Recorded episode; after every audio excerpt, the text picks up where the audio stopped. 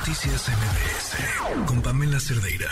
Pareciera lo más terrenal, porque de verdad estamos hablando del uso permitido y autorizado de sustancias que se han utilizado históricamente, empezando con nosotros, con este país. Pero ahora sí que con este país antes de que fuera el país que es. Y, y del otro lado, quienes voltean a ver hacia el futuro el tema de la inteligencia artificial, que ha sido tema durante las últimas semanas, sobre todo pues a través de las nuevas herramientas que tenemos ahí, ya. Inteligencia artificial diseñada para crear arte de la nada, o no de la nada, pero sí crear elementos nuevos a partir de los elementos que están allá fuera disponibles. Eh, inteligencia artificial lista para responder nuestras preguntas, inteligencia artificial lista para redactar un artículo, inteligencia artificial lista para detectar nuestros errores y ser mejores y más rápidos que nosotros. Pero ¿y la ética y los riesgos? Ivonne Muñoz, abogada especializada en ciberseguridad, nos acompaña. ¿Cómo estás, Ivonne? Buenas noches. ¿Qué tal, Pamela? Buenas noches. Muchas gracias nuevamente por la invitación. Qué gusto estar aquí contigo nuevamente. Este, este marco normativo, regulatorio, se está discutiendo y pregunto primero en el mundo y después en nuestro país, por supuesto. Es una excelente pregunta. Sí, lleva una discusión de aproximadamente cinco años, obviamente en Estados Unidos y también en la Comunidad Económica Europea. De hecho, en Estados Unidos ya se hizo un decálogo respecto a qué deben de ser las empresas que desarrollan y también las que utilizan inteligencia artificial.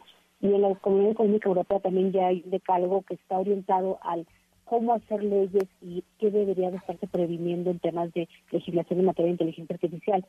Sin embargo, desafortunadamente, pues el tema está en o el punto, ¿no? En dónde está este tema del, decálogo y de la guía es solamente eso. Porque justo como eh, eh platicaban en la entrevista anterior, nos faltan expertos. Nos faltan mm. expertos en entender qué es la inteligencia artificial, qué son las redes neuronales, qué es el machine learning.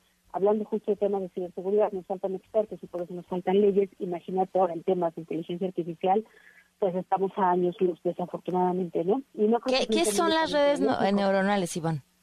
Una red neuronal, imagínate cómo funcionan las nuestras. O sea, tú, aprendes hoy, no me quemo eh, si pongo la si no pongo la mano en la estufa, ¿no? Y eso lo guarda tu cerebro. Entonces, el día de mañana probablemente no vas a ver la misma estufa, pero vas a ver algo que da fuego. Entonces, en ese momento tu cerebro construye un nuevo conocimiento diciendo, aparato que tiene fuego, me voy a quemar, aunque no sea el mismo aparato. De esta misma forma funciona una parte de la inteligencia artificial, en la construcción autónoma de nuevo conocimiento, y eso es lo escalofriante, por decirlo así. Esto es, muchas personas piensan que la inteligencia artificial funciona con base en bases de datos que alimentan humano. Y sí, el principio básico es ese. Sin embargo, en la parte de Machine Learning, junto con redes neuronales, es conforme las consultas se van alimentando, se van generando nuevas, se empiezan a plantear nuevos silogismos. Entonces, volvemos a esto. Si yo pongo la mano en la estufa, me quema, sí. Pero si yo pongo la mano en una parrilla, me quema. En ese momento se empieza a construir conocimiento de qué es una parrilla, ah, es un elemento que da fuego. La respuesta es sí, y ya no lo alimentó un humano. Y eso justo reitero, ¿no? esa parte escalofriante en la libertad que tiene la configuración de las redes neuronales con Machine Learning para crear nuevos datos en estas bases de datos que generan un resultado cuando hacemos una consulta.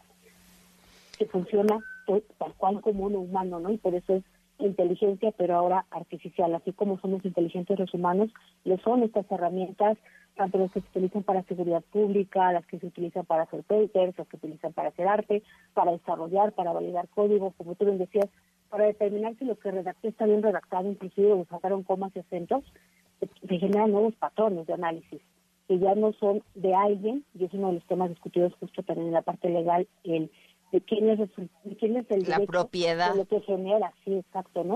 Y, y, y, vamos, ¿no? A mí me ha tocado estar en discusiones con, con colegas y unos dicen, pues la propiedad es de quien desarrolló el aplicativo, y dices, no, no, porque eh, ya, ya desarrolló sus propios conocimientos, su propio raciocinio, por llamarle así, y entonces pues ya no es de ellos, es del colectivo tal vez y es probablemente el resultado de la, de la forma en que se consultó la inteligencia artificial.